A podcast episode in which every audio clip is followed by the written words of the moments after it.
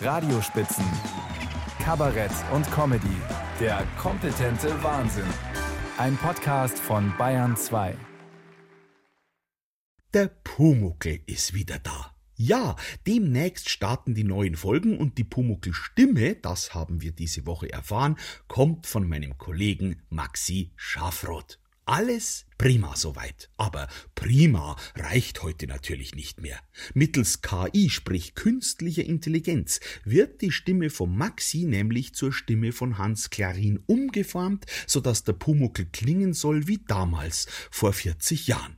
Streaming-Abonnenten von RTL können darüber hinaus sogar noch wählen, ob sie lieber den Schafrot oder den Klarin-Pumuckel sprechen hören wollen.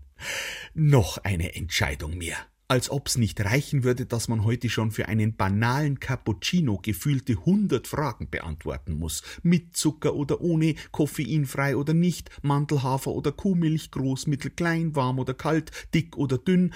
Jetzt also auch noch beim Pumuckel. Mit neuer oder mit alter Stimme? Die KI macht's möglich, wie überhaupt künstliche Intelligenz im kreativen Bereich auf dem Vormarsch ist.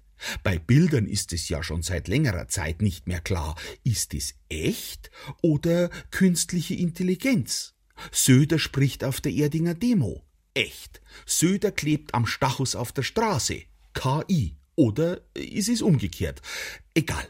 Sogar Paul McCartney will jetzt mittels künstlicher Intelligenz Fragmente von John Lennon Aufnahmen von 1978 zu einem allerletzten Beatles-Song zusammenfügen. Da stellt sich natürlich die Frage, wann übernimmt die KI im Kabarett? Von wegen Maxi Schafroth. Wie lange braucht man zum Beispiel noch einen Nockerbergredner? Für die Veranstalter wäre es sicher interessant, hier künstliche Intelligenz statt einem Kabarettisten mit unkalkulierbarem Restrisiko einzusetzen.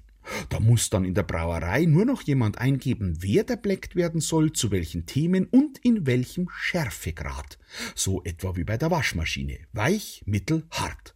Und dann liefert die KI die ideale Starkbierrede. Idealerweise wären auch die Einschätzungen der Politiker nach der Rede schon von der KI verfasst, die Social-Media-Kommentare und Presseberichte sowieso. Wie geschmeidig liefe dann alles dahin. Gut, die Schattenseite ist der damit verbundene Zuwachs an Bedeutung für die künstliche Intelligenz, zumal man ja weiß, dass das Brot des Künstlers letztlich der Applaus ist. Da stellt sich die Frage, was macht die künstliche Intelligenz, wenn sie trotz allem einen Flop landet?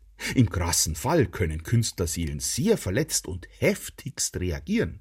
Drum, solange die künstliche Intelligenz im kreativen Bereich nur mitschreibt, spricht und zeichnet, mache ich mir noch keine allzu großen Sorgen. Aber was passiert, wenn sie eines Tages an der Wiener Kunstakademie abgelehnt wird? Eben alles eine Frage der Perspektive.